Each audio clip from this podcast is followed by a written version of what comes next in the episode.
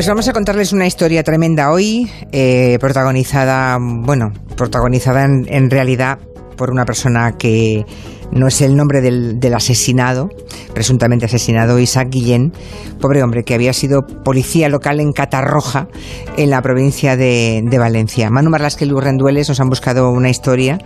Buenas tardes a los dos. Hola. ¿Qué tal? Buenas tardes que la verdad había pasado un poco inadvertida esta historia, ¿no? Con todo el estado de alarma los últimos meses. Bueno, Isaac es un, hombre que tuvo que dejar su trabajo como policía local en Catarroja y, bueno, poco a poco lo que había sido una vida normal, eh, cuando sufrió una enfermedad degenerativa, pues le fue impidiendo moverse, escribir, casi hablar, ¿no?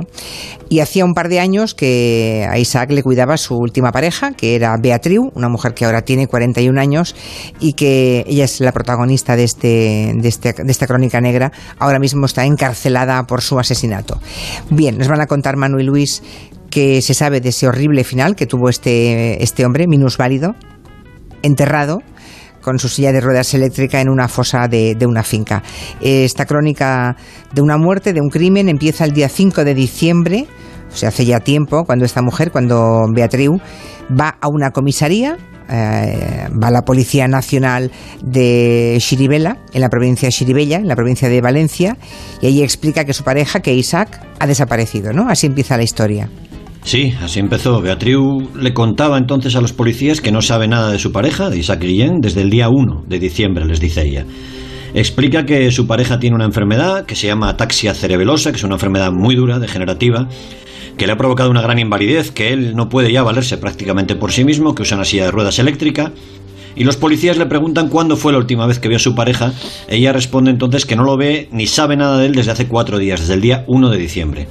Lo que cuenta es que le había llevado a un bar donde Isaac había quedado con un compañero de un centro de discapacitados al que él iba de vez en cuando. Al parecer, según cuenta la mujer, era el cumpleaños de uno de esos compañeros del centro y le habían montado una pequeña fiesta sorpresa un momento, eh, que ya son muchos territorios aquí los que llevo, ¿eh? Dices que desaparece, es que no entiendo nada, que desaparece un hombre que sufre una gran invalidez y que su pareja, a pesar de esa situación, tarda cuatro días en ir a la policía a denunciarlo? Bueno, pues como a ti eso también les sirvió a, los, investigadores de la policía, ¿no? Isaac no podía valerse por sí mismo, eso estaba claro, no podía ir a ninguna parte solo, era absolutamente dependiente. Así que si se había ido voluntariamente, alguien tenía que haber colaborado con él en esa fuga, en esa marcha, ¿no? Y además, ¿por qué iba a irse? No tenía ningún motivo, en teoría no había problemas con su pareja, se habían conocido en un parque cercano, al parecer, ella era conserje, portera de una edificio del barrio y poco después Isaac se trasladó a su casa. Vivían allí con el hijo de, esta, de la mujer de Beatriz, de una anterior relación, de 17 años, tenía el chaval, y no parecía, desde luego, a, ese primer vistazo, ese primer análisis que hace la policía, no tenía pinta de ser una desaparición voluntaria. Y ahí, en esa primera declaración, hay un dato más eh, que chirría. La mujer, Beatriz, no denuncia la desaparición de su pareja con, con preocupación por si alguien le pudiera haber hecho daño. Al contrario, ante los policías explica que se trata de otro delito que ha sufrido ella, un delito de abandono de familia porque el hombre se ha marchado, que el policía discapacitado habría cometido voluntariamente.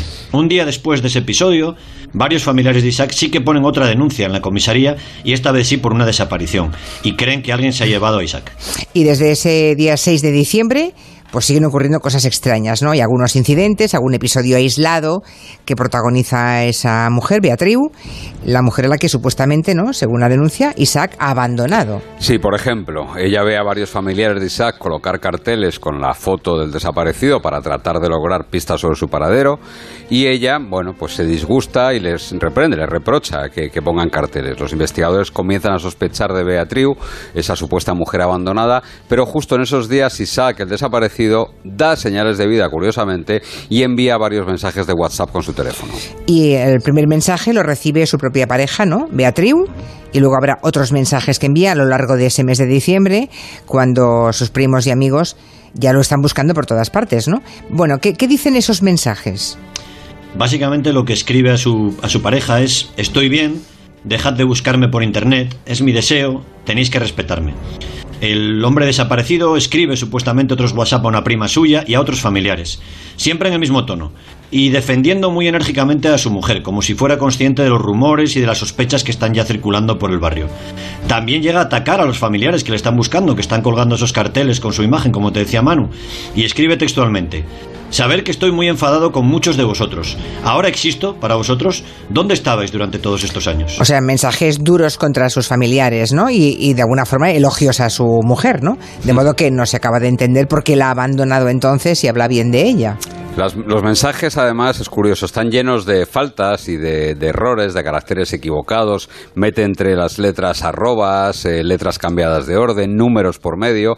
La mujer comentó que, claro, que eso ocurría porque Isaac ya tenía dificultades por su enfermedad para teclear adecuadamente las letras en el móvil. No tenía cierta eh, eh, limitación a la hora de mover los dedos. El caso es que sí, defiende a su pareja Beatriz. Ha sido la única persona que me quiso con la enfermedad, que ha aguantado mis bajones, mis ataques de rabia y las noches y días enteros sin dormir, que ha renunciado a todo por mí, llegó a escribir en un mensaje. Y ese tipo de mensajes por WhatsApp también llegan a uno de los mejores amigos de Isaac, ¿no? Que es otro policía local, como lo era él, con el que había almorzado eh, poco antes de desaparecer, ¿no?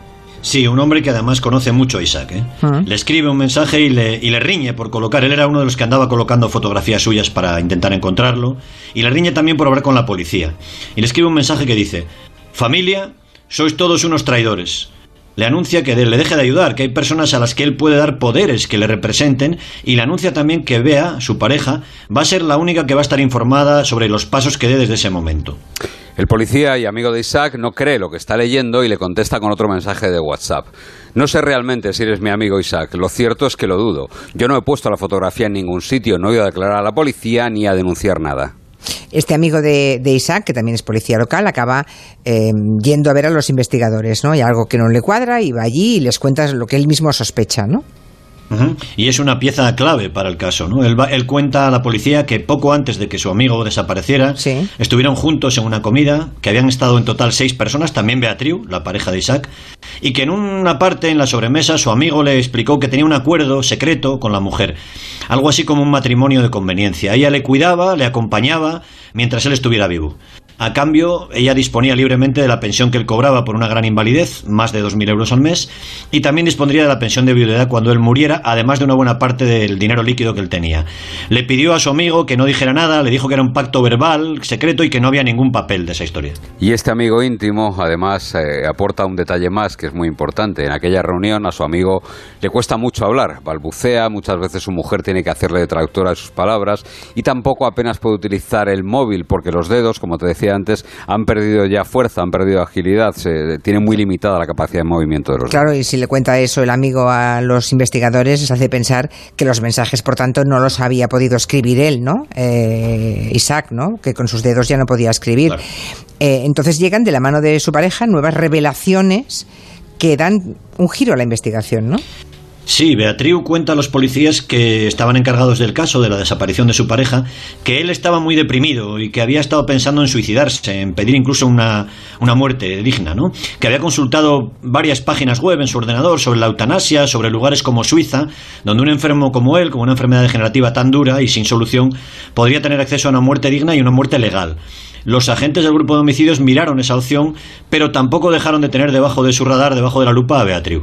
Y en esas, claro, llega el mes de marzo, que les voy a contar que ustedes no sepan, ¿no? Llega el coronavirus a España, se interrumpe, ¿no? Se congela la vida de todos o de casi todos, y obviamente también se ralentiza la investigación sobre la desaparición de este discapacitado. Como otras tantas, ¿no? Claro. Los investigadores de homicidios siguen trabajando con precaución, pero cualquier gestión en los juzgados, por ejemplo, quedaba paralizada, ¿no?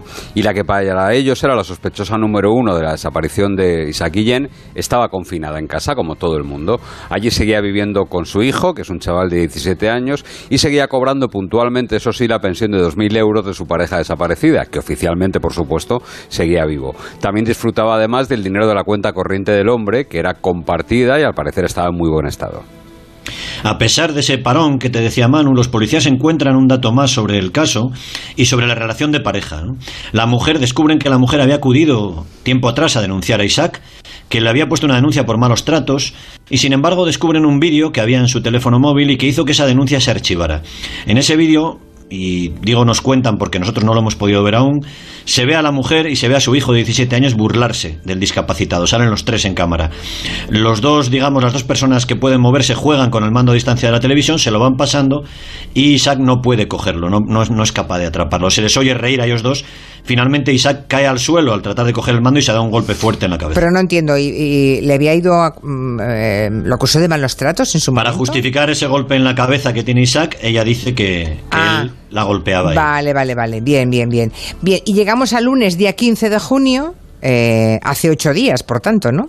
Eh, España ya está en desescalada, Valencia también, dentro de España, obviamente, y este hombre sigue desaparecido, Isaac Guillén sigue desaparecido. ¿Y, qué, pasa ahora? Y el grupo de homicidios de la Policía Valenciana vigila todos los pasos de Beatriz cuando ella decide alquilar una furgoneta. Saben que algo importante puede ocurrir porque no era algo habitual, era, era, una cosa excepcional. La siguen, les lleva hasta la Godelleta, a 30 kilómetros de la capital valenciana, y llega a una urbanización llamada El Coscojardo al final del camino, entre una parcela que está aún sin vallar y parece que deja algo allí, una especie de, bañera enorme, de jacuzzi. Los agentes de homicidios le van, la ven le ven a hablar con una mujer antes de irse y cuando se va ellos van a ver a esa vecina y esa mujer resulta ser la esposa del dueño de la parcela y la señora que acaba de irse alquiló el terreno, les cuenta, hacía ya seis meses, en octubre. O sea, esta mujer con la que hablan los agentes eh, les lleva al interior de esa parcela, ¿no? Les cuenta que han tenido que pedir a la inquilina que, que fuera a hablar con ellos, que han pasado meses, claro, toda la desescalada, todo el tiempo de pandemia y que en la zona pues hay que limpiarla, que hay arbustos, matojos y que hay un riesgo de incendio, ¿no? Cuando llegue el calor y el verano y que hay que arreglarlo. ¿Y qué más? Les cuenta? Los policías le preguntan a, la dueña si, si esa mujer ha pasado muchas veces por la finca, si la inquilina ha llevado alguna cosa. Ella les dice que no ha ido prácticamente nunca y que ahí dentro solo hay una silla de ruedas. Claro, los policías se les estiran las orejas, ella los acompaña y se la enseña. Y es la misma silla de ruedas, el mismo modelo de silla de ruedas eléctrica que usaba Isaac Rien antes de desaparecer. El caso está entonces a punto de resolverse y a pesar de que Beatriz había sido muy discreta y nadie, nadie sabía que había alquilado esa parcela perdida al final de una urbanización. Al día siguiente es cuando se remueve el terreno ¿no? de esa parcela eh, bajo la silla de ruedas de Isaac y es cuando encuentran en efecto ya el cadáver de este hombre. ¿no? Sí, un cadáver que llevaba seis meses allí. Los primeros indicios apuntan a que fue estrangulado, pero también, también se detectaba a simple vista que Isaac había recibido golpes por todo el cuerpo antes de morir. Sobre el cadáver además hay sacos de cal viva con las que la asesina intentó destruir el cuerpo y un bloque de hormigón con el que supuestamente le había golpeado. La autopsia además descubre que la víctima tiene tierra dentro de sus pulmones, es decir, que estaba vivo, posiblemente muy mal herido y casi inconsciente cuando fue enterrado en esa fosa. Y aquí aparece un tercer personaje, totalmente inesperado para la policía, que hace esta historia todavía más dura. Que es el hijo, ¿no? El hijo adolescente de Beatriz, ¿no? La acusada del crimen. El mm. chico tiene 17 años, aún es menor de edad, por tanto, vivía con la pareja, ¿no? Mm. Y este chaval creo que confiesa abiertamente la participación de su madre en el crimen, en el asesinato. Y bueno, también habla que él estuvo allí, ¿no? Confiesa con todo detalle todo ante la fiscal de menores, explica que su madre maltrataba habitualmente a Isaac y que él la tenía, le tenía mucho miedo. Explica que el día del crimen sacaron a Isaac de casa en su silla eléctrica, lo metieron en el coche y lo llevaron a la finca, que allí colocaron la silla junto a la fosa donde su madre arrojó a Isaac. Luego empezó a golpearlo, pero el hombre no acababa de morirse y ella misma bajó al agujero donde le habían tirado. Recordemos que era discapacitado, así que él en el agujero de allí ya no podía salir. Le pide a su hija unas cuantas eh, cuerdas que había llevado y a partir de ahí lo que ocurre pues es que ella, ella, ella misma trata de matarlo, de asfixiarlo con las cuerdas. Cuando cree que lo ha conseguido, sale del agujero, lo tapan y se van.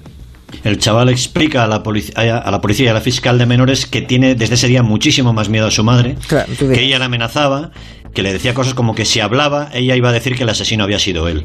A la vez, durante ese tiempo, durante estos meses, su madre le había oído comprando el silencio también, le había hecho algunos regalos, especialmente videojuegos que parece que a este crío le gustan bastante. En fin, que en este momento eh, esa mujer está en la cárcel de Picasen y el chaval está en un centro de menores, ¿no? Mm. Y los investigadores que siguen buscando datos para, abrochar el caso, le llamáis mm. vosotros, ¿no? En, el argot, mm. eh, van encontrando más pistas, imagino. Sí, por ejemplo, están comprobando el posicionamiento de los teléfonos móviles de los tres implicados, los, dos detenidos y la víctima, el día que ocurrió todo.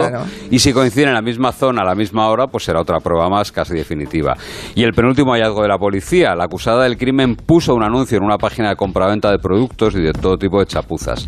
Varios vecinos vieron el anuncio con la imagen imagen de la parcela. En el texto se buscaba a una persona capaz de, leo textualmente, excavar un agujero de dos metros de largo por un metro de ancho y se ofrecía 50 euros por el trabajo. Eso sería otra prueba más de que la desaparición y la muerte de Isaac habían sido nada improvisados, sino que muy, muy planificados. Muy planificado, o sea, sí, ante la, ante la tentación de que el abogado defensor ¿no? le diga que fue un accidente mm. o un homicidio involuntario, ¿no? Pues tiene mala pinta. ¿eh? Tiene muy mala pinta con, eh, con esas pruebas, ¿no? Qué historia tan tremenda, ¿no? Tan terrible. Y ese pobre chico de 17 años, veremos, bueno, se le ha fastidiado la vida, ¿no? Sí, desde luego, desde luego. Tremenda la historia. Bueno, pues hasta aquí el tiempo de El Territorio Negro con Manu Marlasque y Luis Rendueles. La semana que viene más. Muchas gracias. Venga, hasta luego. hasta luego. Dice un oyente, parece el argumento de una película de terror. Desde luego, es como el argumento de una película de terror. Noticias de las 5 y luego vamos con Raquel Martos y la